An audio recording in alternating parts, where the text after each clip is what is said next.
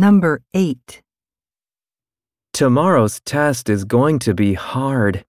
Have you studied for it? Only a little. 1. Well, good luck.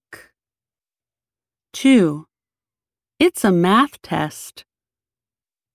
3. I got a bad score too.